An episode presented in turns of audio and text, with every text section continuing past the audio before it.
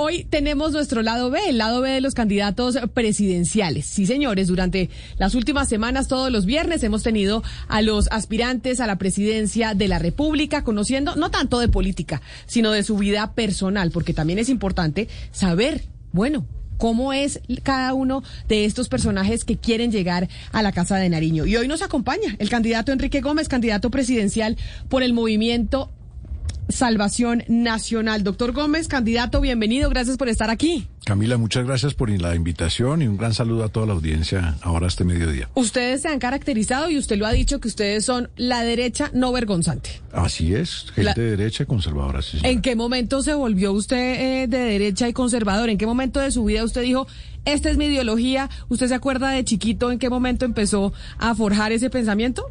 Pues yo vengo de un gran linaje de conservadores, ¿no? Cerca de 110 años defendiendo las mismas ideas y claro, en casa se forma con el ejemplo, con la doctrina, se forma también mucho con la dialéctica. El conservador es alguien que no le tiene miedo a la discusión, de contrarios y a defender sus ideas.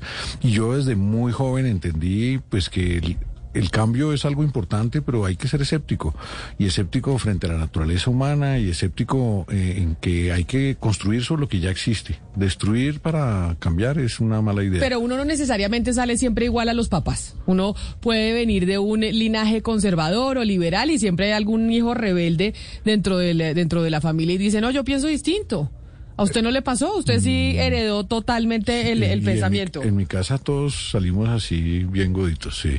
Y tengo el gran privilegio de que me acompaña mi hijo Nicolás Gómez Arenas en todo este proceso, también un convencido conservador y, el pequeño va siendo incluso más fuerte que el hermano en ese, en ese convencimiento, en esa visión del mundo. y cuando usted empezó a educar a sus hijos, dijo, estos van a ser goditos, goditos. O sea, van a, los, vamos a educar con esta visión del mundo y es la que yo creo, la que yo quiero que ellos repliquen. Yo no he educado así, yo no he educado con un propósito específico. Creo que uno educa con el ejemplo, educa con la discusión y educa con el convencimiento racional. ¿A usted qué tanto le gusta el fútbol, doctor? Eh, yo, a mí me gusta. Yo ¿Le gusta? Le gasto tiempito y me encanta ir al estadio a comer lechona y a veces cuando me porto mal me voy me voy con el palo de queso y la cosa, pero siempre con, con millonarios. ¿Sabe cuál es mi, mi mayor desgracia personal? ¿Cuál? Dos hijos de Santa Fe. Ah, pero si ve que los hijos no siempre salen igual a los papás. Yo una vez le digo, tiene que preguntarle si tiene afición deportiva, pregúntele al ginecólogo, porque los dos míos salieron eh, de Santa Fe porque el ginecólogo era un santafereño empedernido. Ah. me ha tocado ir a todos los partidos de Santa Fe que usted se imagine. Yo, macho, estuve abonado para llevar a los chicos a Santa Fe con, siendo yo de millonarios. Es así de buen papá soy yo.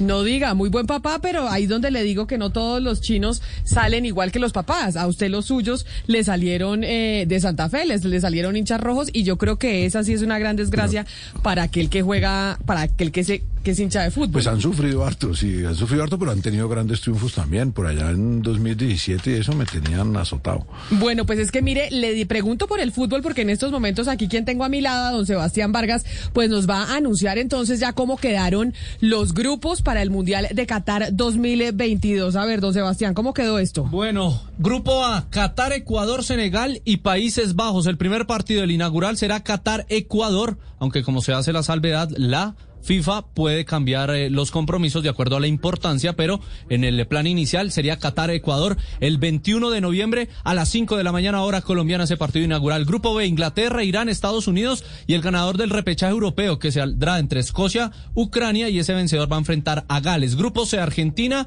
Arabia Saudita, México y Polonia. En el grupo D, Francia, Perú y el ganador del repechaje entre Australia y Emiratos Árabes Unidos, Dinamarca y Túnez. El grupo E, España, Alemania, el ganador del repechaje Nueva Zelanda, Costa Rica y Japón. El F, Bélgica, Canadá, Marruecos y Croacia. El G, Brasil, Serbia, Suiza, los mismos que se enfrentaron en el 2018, pero ahora el que llega nuevo es Camerún. Y en el H, Portugal, Uruguay, Ghana y Corea.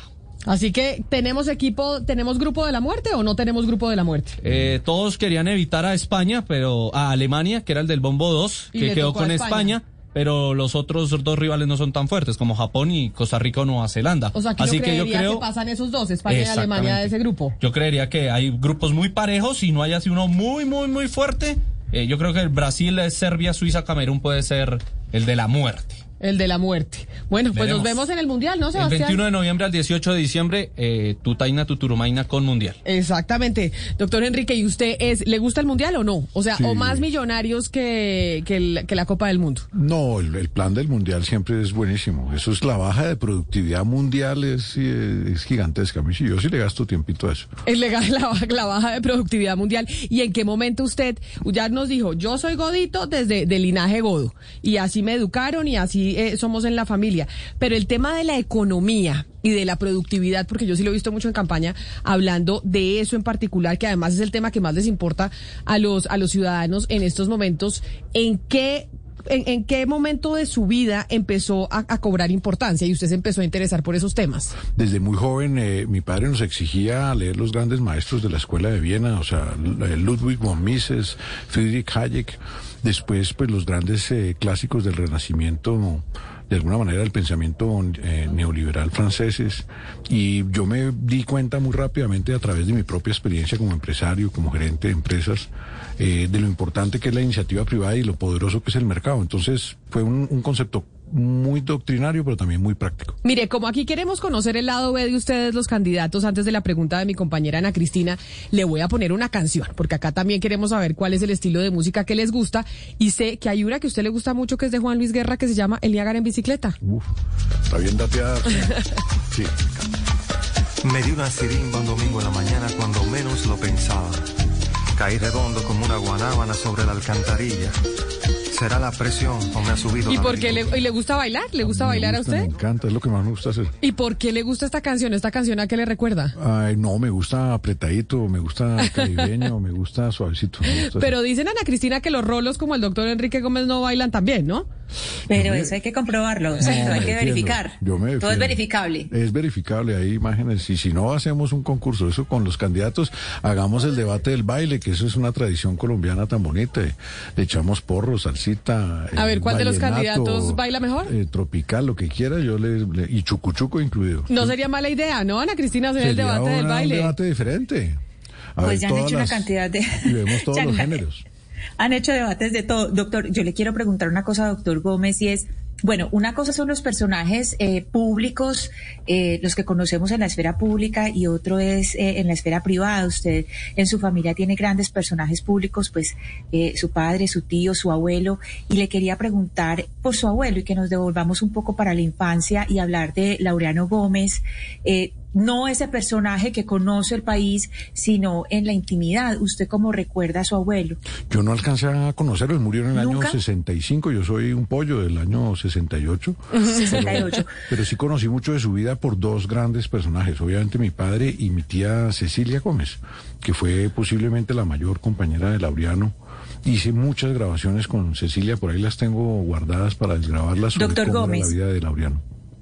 Doctor Gómez, pero de todos modos, cuando uno no conoce el abuelo, cuando uno conoce una persona tan importante en la familia, pues en todos los abuelos, es, en todas las casas es importantísimo el abuelo, pero a uno siempre le cuentan unas cosas, usted ha tenido esas dos imágenes, la imagen desde adentro y las de afuera, cuéntenos un poco, pues nosotros sabemos lo de afuera, de adentro, cómo es esa imagen que le construyen a usted dentro de la casa de quién fue su abuelo, que se murió, pues usted nos cuenta tres años antes de que usted naciera, cómo es esa imagen construida que usted tiene de él y que le quedó a usted de él. Pues una, una, una faceta clara de su, de su vida. Era un hombre muy estoico en sus hábitos personales, se acostaba temprano, se levantaba todos los días, como lo hago yo a las 3 de la mañana, bajo la idea de que él cuando arrancaba el día ya estaba pensado y ya estaba escrito. Ya había escrito lo que iba a decir en el editorial del día, ya había pensado cómo iba a manejar sus debates Después reposaba un ratico, como de siete a siete y media, y arrancaba realmente su día. Ellos vivieron un pedazo grande de su vida en la casa que fue destruida en, Fontibón, en el, en, el, en el 9 de abril. Y, y, era un hombre pues, de una cultura muy vasta, pero además con una combinación que a mí me, me, seduce. Era un hombre de acción, era un ingeniero civil, terminó el ferrocarril de Antioquia que llevó dos décadas frenado hasta que él en dos años terminó las obras.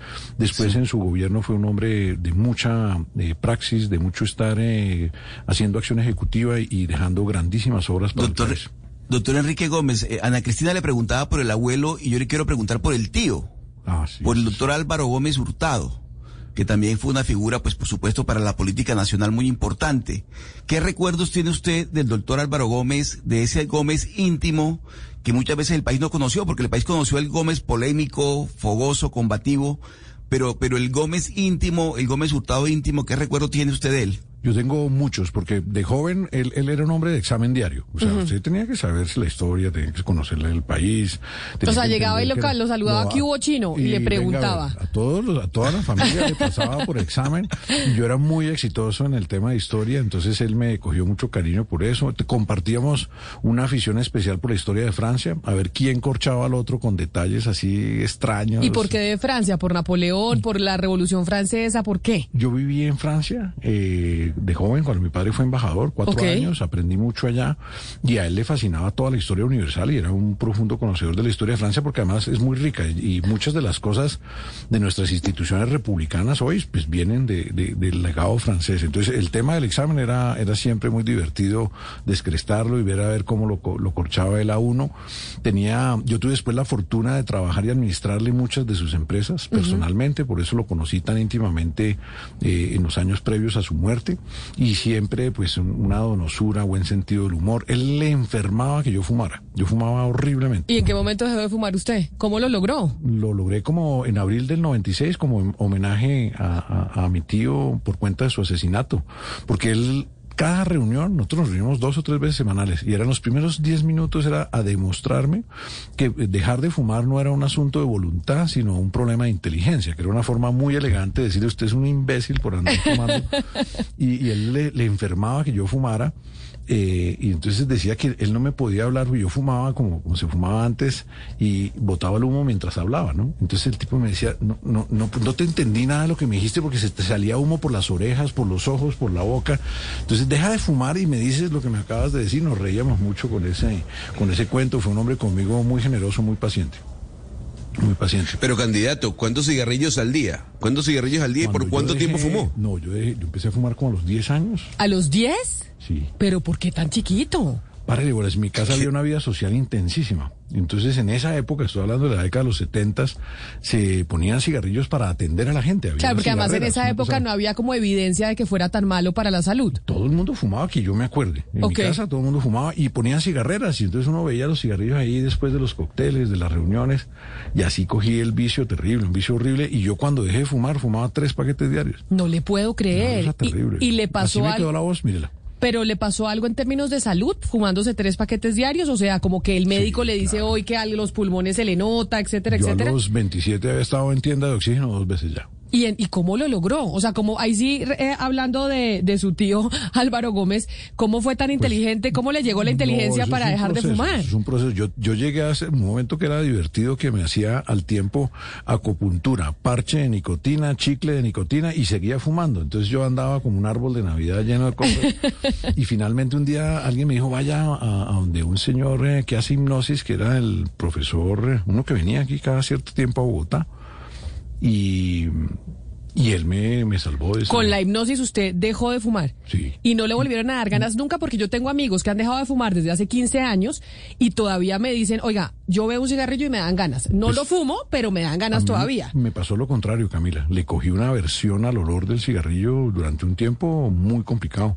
De hecho, en entonces mi esposa seguía fumando y fue un tema duro en la relación. ¿Y no la mandó usted para donde el eh, Grossman, se hipnotista? el viejo Grossman. ¿Y ya se murió el señor Grossman o no? Denos el dato porque si así de exitoso. Creo que a veces viene a Bogotá, búsquelo. Es, eh, para mí fue una redención, una cosa, una charla, diga usted, unas cuatro o cinco horas. Ajá. Y usted, yo salí de ahí conven- eh, curado del vicio. Oiga, tiene Porque que eso darnos el adicción muy dato. fuerte. No, pues Sí, imagínese. Grossman, Philip Grossman. Pero además desde los 10 años Hugo Mario tres paquetes al día y el señor Grossman, pues que no, ahorita nos da el dato cuando... Él, él viene, él viene a Bogotá, es un gringo que viene y echa un cuento bueno. A mí me gusta. Oiga, buen dato Ah. Hugo Mario.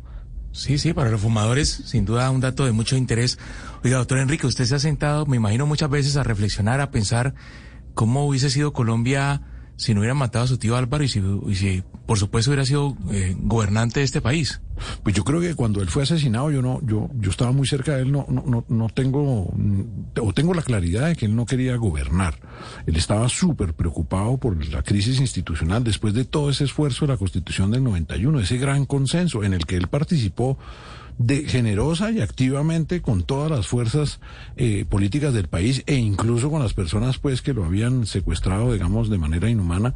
Él le entregó todo en eso y, y realmente el escándalo del 8000 él sentía que había sido como una violación terrible de todo el espíritu constitucional. Entonces pero yo creo que eh, él era un hombre que transcribía eh, eh, y proponía eh, ideas de mucha avanzada con mucha autoridad. La gente le creía lo hacía el esfuerzo de entenderlo porque acuérdese no, es que no por acuerdo sobre lo fundamental. ¿no? Entonces yo le decía, Álvaro, sería bueno que abras la boca de vez en cuando a ver si el pueblo colombiano te entiende lo que estás diciendo.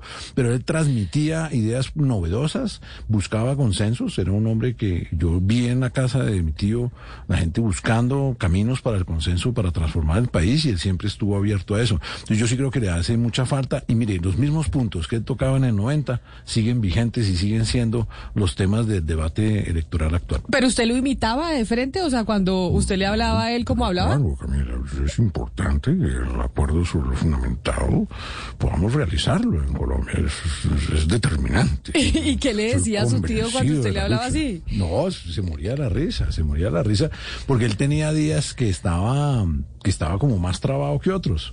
Eh, entonces yo le decía, pues mira, si te sacas la papa de la boca y tal, de pronto la política se puede hacer distinta.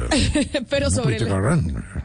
Usted dice, y es verdad, eh, sobre el, el acuerdo sobre lo fundamental, ahí quiero eh, preguntarle, para usted hoy en Colombia, ¿cuál es ese acuerdo sobre lo fundamental que tenemos que hacer? ¿Qué es, es- qué es eso fundamental en lo que nos tenemos que poner de acuerdo? Mire, un país sin justicia se disuelve, se está disolviendo la sociedad colombiana porque la justicia es un fracaso. El 11% de las personas en Colombia creen en el sistema judicial. El sistema judicial no brinda justicia, nos dejan la impunidad frente al crimen, nos dejan la impunidad frente a la corrupción y la gente eh, necesita que, que- ese servicio público se cumpla y sea confiable y sea pronto y sea rápido.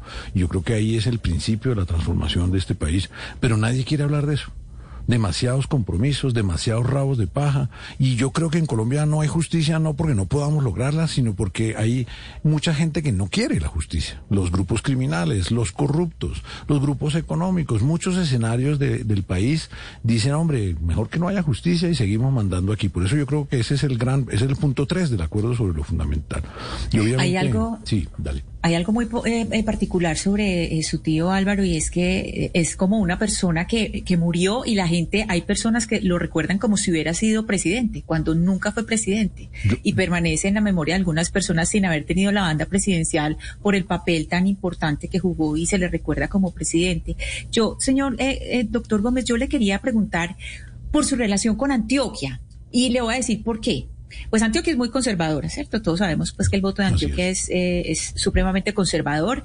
Usted vino al debate del colombiano, que no lo invitaron, pero usted igual se paró afuera como diciéndole a Antioquia, miren que yo estoy acá, no me invitaron, pero yo les cumplí a Antioquia, usted se paró afuera, de todos modos el colombiano al otro día sacó el artículo sobre usted ahí, ahora nos cuenta que su, nos acaba de contar, pues, eh, recordar eh, toda la relación de, de su abuelo con el ferrocarril de Antioquia. Cuéntenos de esa relación que se me hace a mí, que de usted con Antioquia, se me hace que es como muy especial. No, el- las dos grandes casas conservadoras del siglo XX, que fueron el, el laureanismo y el ospinismo, pues tenían su sede en Antioquia y, y Laureano pues siempre fue un hombre con muchísimo espacio político allá y Álvaro lo recibió y es un departamento pues maravilloso de muchos contrastes. Hoy día sigue siendo así con esa enorme zona metropolitana del Valle de Aburrá pues que es puntera en casi todos los indicadores eh, de bienestar, de transporte masivo, de ca- capacidad industrial, de innovación, de exportación y una Antioquia rural que es muy distinta en donde todavía hay muchos problemas y donde hay muchas cosas por, por mejorar también por la misma complejidad más geográfica pues tiene todas las identidades, ¿no? Magdalena, el Urabá, el Oriente, el, el- el suroriente, son, son casi que pequeños países dentro de la misma Antioquia. Entonces la quiero mucho, me preocupa mucho eh, la, que la encuentro a Antioquia desanimada y por eso hay que levantarle el ánimo. Y por eso además el, el debate del colombiano yo quería estar era porque era el debate de las regiones. Claro. Y yo tengo muchas cosas para decir y pues me dicen lo de la profecía que se cumple a sí misma. No te invito nunca porque yo pasé diciembre, enero y febrero rogando de rogativas con las eh, todas las grandes casas periodísticas del país y después de que no me invitan me dicen, pero no sales en las encuestas. Y yo les digo, pues claro, si no, si no me invitas, pues no salgo. Y ahí decidí cambiar, decidí pues decir que yo puedo estar y creo que mis respuestas eran igualmente válidas o considerables a las de los demás candidatos que sí fueron invitados. Y funcionó la estrategia, pero mire, Gonzalo, usted se va a sorprender con el doctor Enrique Gómez porque uno diría, bueno, a los goditos puede que no les guste el rock, pero una de las canciones que está dentro de la lista de canciones que le gusta al, al doctor Enrique Gómez es una que estoy segura que a usted también le gusta mucho porque es un clásico del rock de los Rolling Stones que se llama Painted Black.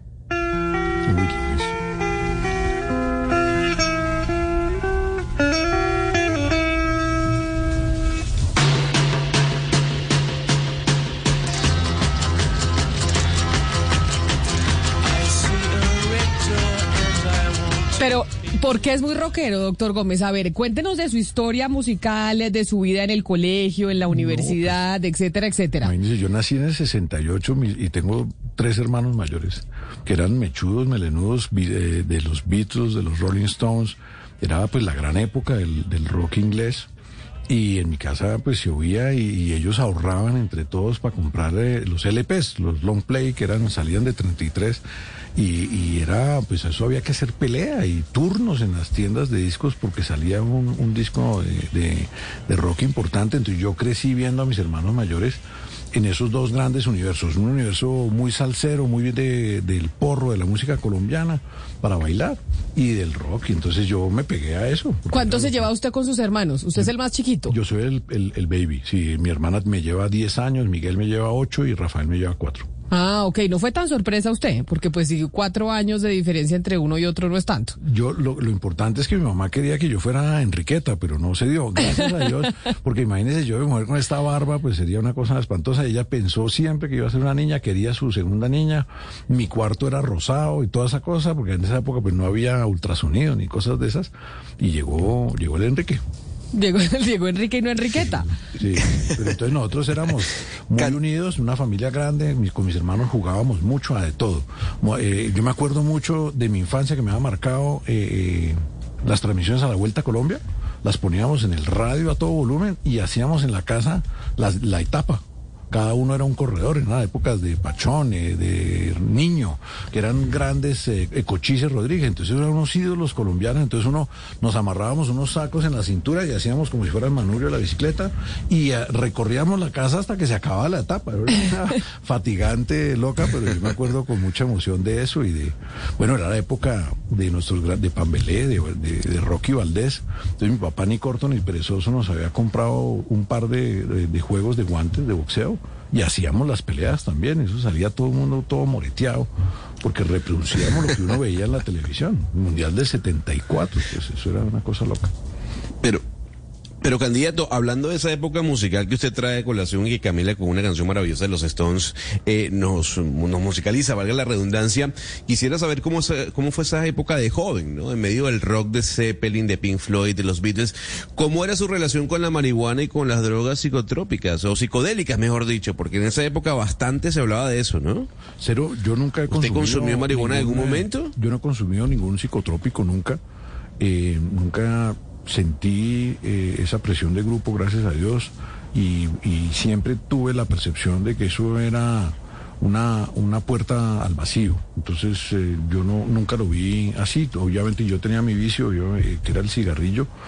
Era un ambiente muy pesado. Los, los ochentas, el consumo ya se había vuelto un problema real de la, de la juventud y de la sociedad colombiana, que sigue siendo la realidad. Pues es que el consumo es una realidad social eh, importante. Lo que yo critico mucho es la falta de prevención, la falta de tratamiento adecuado a la adicción, la falta de reglamentación en profesiones peligrosas, que es algo que hoy día Colombia sigue careciendo de un concepto claro de reglamentación eh, de la intoxicación eh, en el ejercicio de profesiones peligrosas o que generan riesgo social, pero ya era una realidad, era una realidad y yo sí puedo decir que yo vi muchos amigos y compañeros míos que la vida se los... Se los llevó la droga. Se los tragó, se los tragó completamente y son... eh, Pero ¿qué, qué fortaleza tuvo usted, eh, di- digamos, de forma individual para no caer en esa presión de grupo? Porque uno tiene que tener un tipo de temperamento y de carácter para no caer en medio de una, de, de una época en donde pues eh, la marihuana...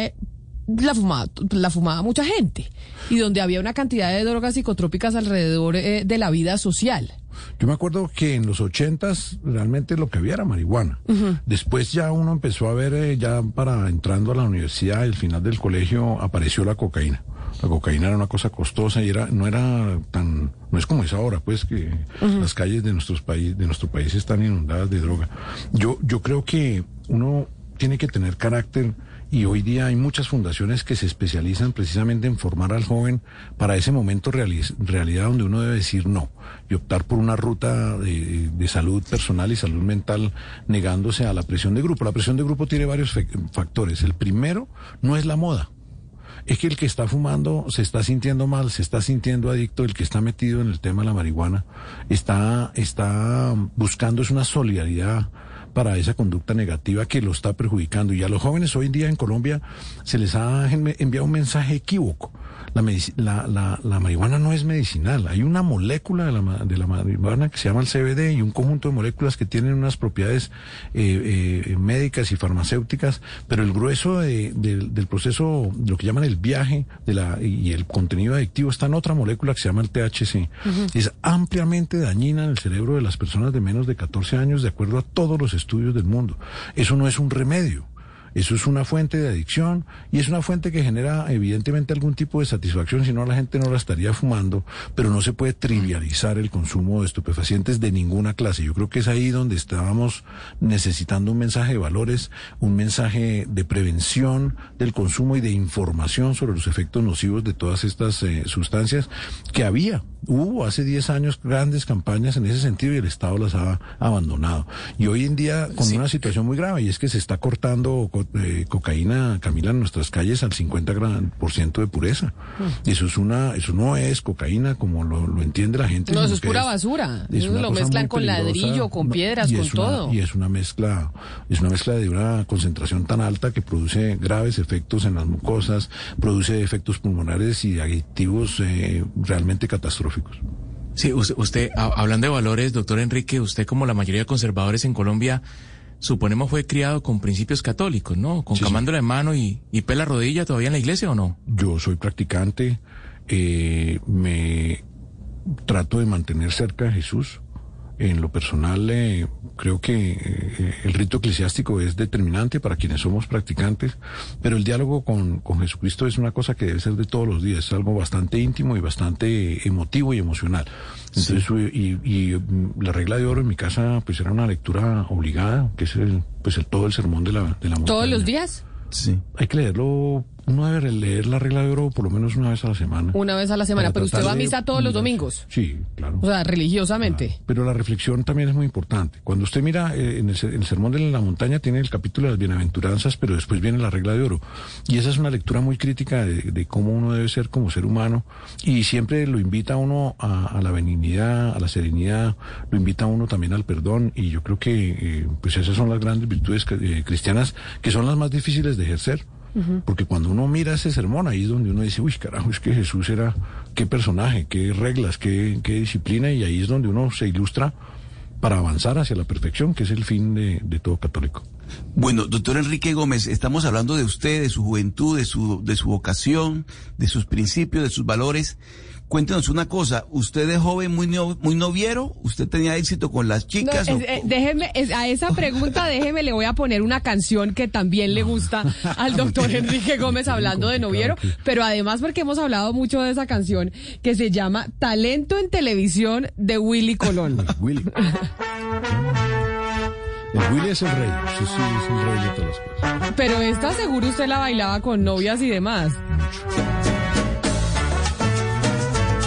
acá hemos tratado de descifrar quién era el talento en televisión. Hemos, hemos estado siempre Cada nos, época tiene el suyo. cada época siempre estamos mirando a quién le habrá dedicado Willy Colón talento en televisión. No, hay que mirar por delante y por detrás. Acuérdese que ella no tiene talento, pero Pero es muy buena moza. muy buena moza, Pero sí. bueno, ¿y qué tan noviero? Ahí sí como dice Oscar. poco, poco. Yo era una persona muy tímida y eso se me ha ido quitando. Sí, pero no lo veo tan No, tímido. No, no, pero yo de joven sí era el, el, el adolescente ese un poquito romántico y, y como muy metido en los libros y en las bibliotecas. Entonces me, me costó, me costó. Mis amigos me empujaban y me sacaban y tal, pero, pero fue poquito. ¿Y fue cómo? poquito. Pero pongamos el talento en televisión, ¿cómo aprendió a bailar? Si uno es penoso y bogotano, porque uno pues penoso en Barranquilla imposible porque lo están poniendo a bailar de- desde la cuna. Pero en Bogotá no. No, me- la- mi hermana es la, la gran maestra del baile en la casa, como le digo, en mi casa salía el, el 14 cañonazos, salía el- la- las compilaciones, salía Fruco, y yo crecí a la sombra de Fruco, que fue la época, el esplendor de Fruco, entonces salían los discos y todo el mundo a bailar, y era un poco, era una cosa muy familiar y era una cosa muy, muy tranquila. Pero, bueno, pero, pero, aprendió Sí, o, qué tanto aprendió, porque es que esa parte de Fruco me llama la atención. Y con el vallenato, ¿cómo le ha ido con el vallenato? Nada que ver o muy no, poquito. a mí me gusta el vallenato. El vallenato, claro que aquí la gente lo baila. El vallenato es para sentarlo, sentarse y oírlo y escucharlo, la letra. Eso es lo que yo creo que eh, realmente transmite la tradición juglar. Y si hay un buen eh, cantante que le explique a uno el origen de las canciones, creo que es uno de los mejores eventos culturales que tiene para aportar la cultura colombiana. Que es oír la historia de la canción y después oír la letra. Y así creo que es la forma de, de, de, de oír el vallenato, con, obviamente con un, un olpar o una cosita. Algo- pero ya que dice Olpar, usted dijo yo marihuana no, drogas psicotrópicas no, cigarrillo sí, pues se fumaba tres Fui, cajas y fui. con el trago, ¿cómo le va con el trago? Bien, me va con el- O sea, trago sí toma. Sí, señora. Y desde, pues no sé, desde chiquito también o no? Mi papá confiaba mucho en nosotros y tenía una, una frase muy importante y era que había que aprender a tomar trago en la casa y nunca en la calle. Era el enemigo del andén. Él le tenía, tenía esa frase. Tenía tres- Enemigo del andén. Sí, tenía una frase genial. Eh, si usted está andando con gente que no, que cree que no puede traer a la casa, está andando con la gente equivocada. Una frase sencilla, pero poderosa, fíjese. Claro, pero ¿y cuál es el trago que más le gusta? ¿Qué es lo que más toma? ¿Whisky? Porque ya que habla de Olpar. Yo, yo me he vuelto tequilerito. Ah, el, el mejor trago, el que menos engorda, de hecho. Pues no tanto por la gordura, sino que tiene menos taninos. Entonces me parece que... Ah, no diga. el whisky de muchos, de muchos años y eso, pues siempre es, es pesadito. Pero lo veo que usted se preocupa mucho por el tema de la salud porque lo veo con conocimiento. Yo le digo, yo el tequila porque es el que menos engorda y usted dice que porque es que es porque tiene menos taninos. ¿Cómo se alimenta? No, me alimento más o menos balanceado, más o menos balanceado. No, no soy tan juicioso porque pues soy amigo del marrano. O sea, yo soy un, así como en México le dicen a uno que, que somos hombres del maíz, yo soy un hombre del marrano. O sea, su carne favorita es la de Es el cerdo. cerdo, sí, ¿Y sí. qué es lo que más le gusta del cerdo? todo, ¿no? eso sí lo que pasen, los huesitos, las manitos, el lomo, el chicharrón, eh, la chata, todo, los huesi- eh, la, la costilla, lo que sea. Dicen, yo es que nunca he comido cerdo en mi vida, pero entonces dicen que es la carne más sabro, de sabor, que es la que más sabor tiene. Tiene mucho, pues depende de cómo la prepare uno, porque aquí a veces la secan mucho. A mí me gusta el cerdo en el punto que no sea, que sea jugosito y coge mucho sabor. ¿Y claro. sabe cocinarlo? ¿Usted Sí, sabe sí, cocinar? cocino. ¿Y quién le enseñó a cocinar? Y mi mamá. Ah, o sea que y desde mi, y chiquito mi también. esposa también me enseñaron. ¿Y- Y, la señora Amparo, que siempre me, no me desampara cuando me trabo con algo, entonces llamo Amparo. ¿Por qué no me está saliendo esto? Entonces vuelvo y repito. ¿Y cuál es su plato estrella? Yo hago buenos garbanzos a la española. O sea, los hago hace con- tortilla española genial y la volteo grande. Hago tortilla de 4 o 5 kilos y la volteo sin problema. Oiga, qué bueno. ¿Y la deja seca o la deja mojada? Porque me gusta ese es- más mojadita. A mí también me gusta más mojada. Ese es el secreto. Voy a lo mojado con bastante cebollita, buen ajo, salpimentar, rico. ¿Y la deja y la hecho con cebolla grillé o, la, o, o- o Yo no? la sofrío primero a, a baja temperatura con, con, con el aceite de oliva. Qué toda la papa. Mejor dicho. Hay- qué hay algo importante. Eso sí, dietético hay algo para nada. importante. Eso es mi tortilla, no es para dietas. Ahí, ahí, ahí voy con lo de la dieta porque generalmente la gente cuando deja el cigarrillo gana mucho peso. Sí. Sí. Porque siempre, siempre se compensa de alguna manera. Yo le quería preguntar, doctor Gómez, cómo fue esa compensación. O sea, en el momento, ya nos contó cómo, cómo fue que lo dejó con el, eh, con el Sí, señor Kenneth Grossman, sí. pero cómo se compensa esa, porque ahí hay algo de ansiedad. ¿Cómo se compensa esa ansiedad? No, no, no fue tan grave. Yo, para mí, yo no estoy hablando de que eso le sirva a todo el mundo, pero para mí el proceso de hipnosis, de la regresión al primer cigarrillo, de, de entender que eso sabe feo y que lo que realmente lo, lo pone uno a fumar es eh, el adictivo, la nicotina, fue un proceso, no fue tan, no fue tan, la compensación no fue por el lado de la comida, era el tema de la intolerancia, o sea, el olor a humo, si era, yo parecía el hombre lobo, o sea, una persona prendía un cigarrillo a tres cuadras y yo inmediatamente la vaina y me- eh, entonces más bien fue por el lado de, de irri- irritabilidad y ahí pues me tocó hacer lo, lo que hace uno, ejercicio, yoga, eh, tratar de, de usar cosas en las manos para... ¿Y qué ejercicio hace? O sea, es decir, actualmente hace ejercicio, ya nos dijo come marrano a en lo que da. En campaña no hace ejercicio nadie, pero sí me gustaba, me gusta caminar, me gusta trotar y hacer gimnasio. Y venga, cuéntenos un día suyo, un suyo, un día suyo de campaña. ¿Cómo es un día eh, normal? ¿Se levanta? ¿Qué horas? ¿Desayuna? ¿Qué come? ¿Qué le toca hacer? No, hay que levantarse temprano a estudiar. Yo me levanto tipo tres, tres y media, eh, trato de ¿Y estudiar. a qué hora se acuesta? Porque despertarse a Las las tres y once, media, me o sea, duerme solo cuatro horas. Cuatro horitas, sí. ¿Y con eso le alcanza? Así he vivido desgraciadamente mucho tiempo, sí. No diga. Sí. Y no lo veo con tantas ojeras, tengo que decirle. No, yo duermo los viernes. Ok. O sea, el viernes sí me trato de acostarme temprano y ahí me hago mis ocho horas, mis siete horas. Y bueno, entonces se levanta a las tres y media, se baña, se arregla y, a las... estudiar, y empezar a atender prensa tipo 6, dependiendo. A veces si son emisoras locales en muchas regiones del país la- el horario estelar es cinco y media, porque son eh, emisoras que transmiten mucho al campo. Entonces se hace prensa y bueno, depende. Nosotros tenemos a veces eh, comité de medios o comité programático o comité de gestión.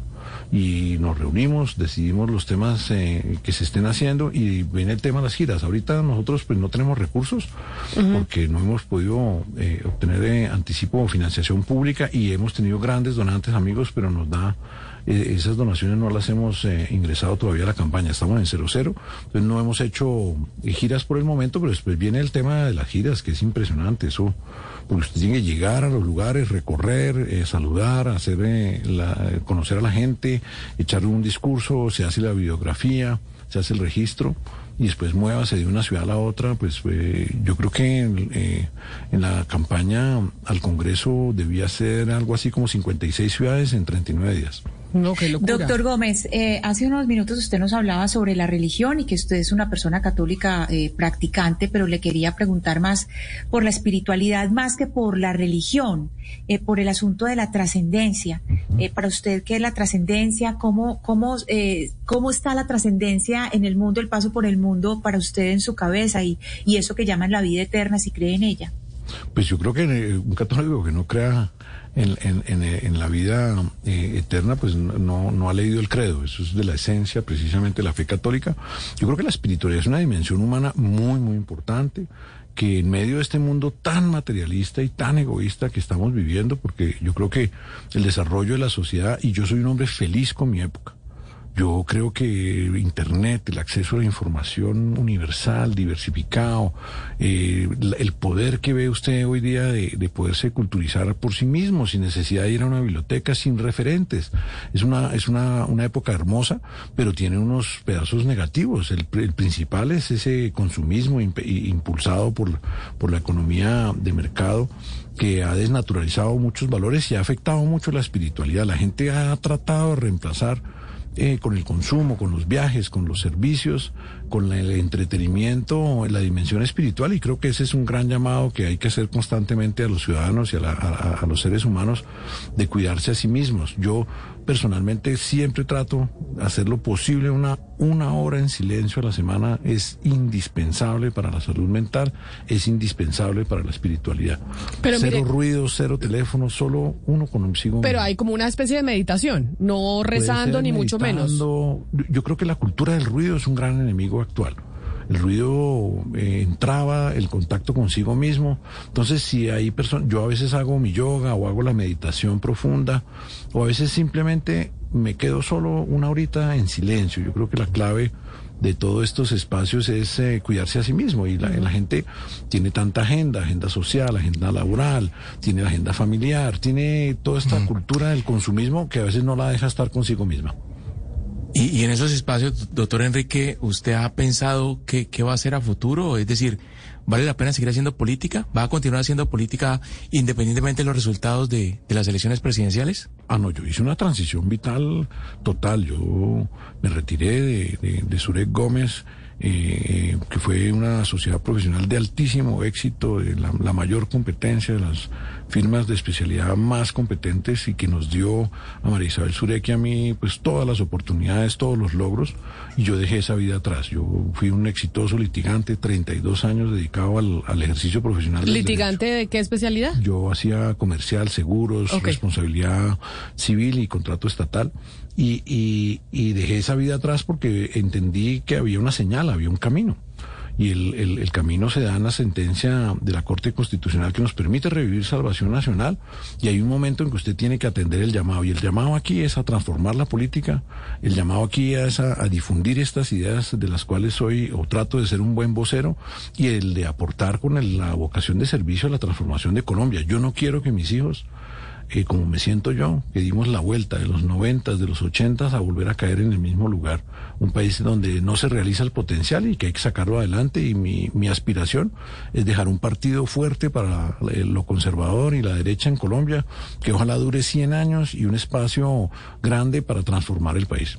Pero entonces, eh, esa derecha que usted quiere dejar para 100 años, si no eh, se gana en las elecciones presidenciales, ¿cómo lo va a hacer? ¿Se va a concentrar en el partido, en elecciones locales? Etcétera, etcétera. Salvación Nacional está protegida en su personería hasta 2026 por parte de, la sentencia de la Corte. Y yo interpreto que como es inclusive 2026, tendríamos actividad hasta 2030, pero vamos a lograr el umbral en 2026. Ha sido un proceso y yo creo en la ética del proceso. En Colombia esa es una de las grandes falencias éticas y morales y es que somos inmediatistas, nos pasan el fútbol, nos pasan la vida profesional, nos pasan el amor, nos pasan las relaciones. Queremos la cosa ya y sin esfuerzo. Yo creo que transformar la política es un proceso y hay que vivirlo y hay que hacerlo con cuidado y hay que hacerlo con coherencia y con ideas. Y en eso estamos y vamos a seguir trabajando en la construcción del partido, claro. Doctor Gómez, para ir terminando, quiero que pedirle un favor y es que nos haga un resumen de su vida. Hemos hablado de muchas cosas, de lo que piensa usted a nivel personal, a nivel espiritual, de, de la música, etcétera, etcétera, pero háganos un resumen de su vida. Es decir, usted estudió en qué colegio, estudió Derecho, por lo que entiendo, nos dijo que se fue para Francia cuatro años porque su papá fue embajador. ¿Cómo ha sido ese recorrido de la vida de Enrique Gómez? Pero hombre, yo soy un sancarlista del San Carlos de Bogotá, estuve en Francia en el Liceo de la Rochefoucauld eh, cuatro años y volví, me gradué del San Carlos y estudié mi derecho en la Sergio Arboleda y he ejercido... Que no anda muy bien por ahora, ¿no? La Sergio Arboleda anda medio regular. Muy triste, como exalumno, como abogado, muy triste ver eh, lo que está sucediendo, pero de ahí yo desde que entré el primer semestre trabajé como patinador en, en Hernando Morales, en el circuito civil de Bogotá, con grandes maestros. Me gustó el litigio y por eso le dediqué gran parte de mi vida. También cuando Álvaro Gómez me quería jalar para sus, sus eh, proyectos eh, periodísticos, fui gerente general de síntesis económica. Allí escribí eh, y era el responsable de diagramación durante muchos años y de producción. También ayudé mucho en, en reorganizar y recuperar el noticiero 24 horas. Fui su director administrativo y financiero.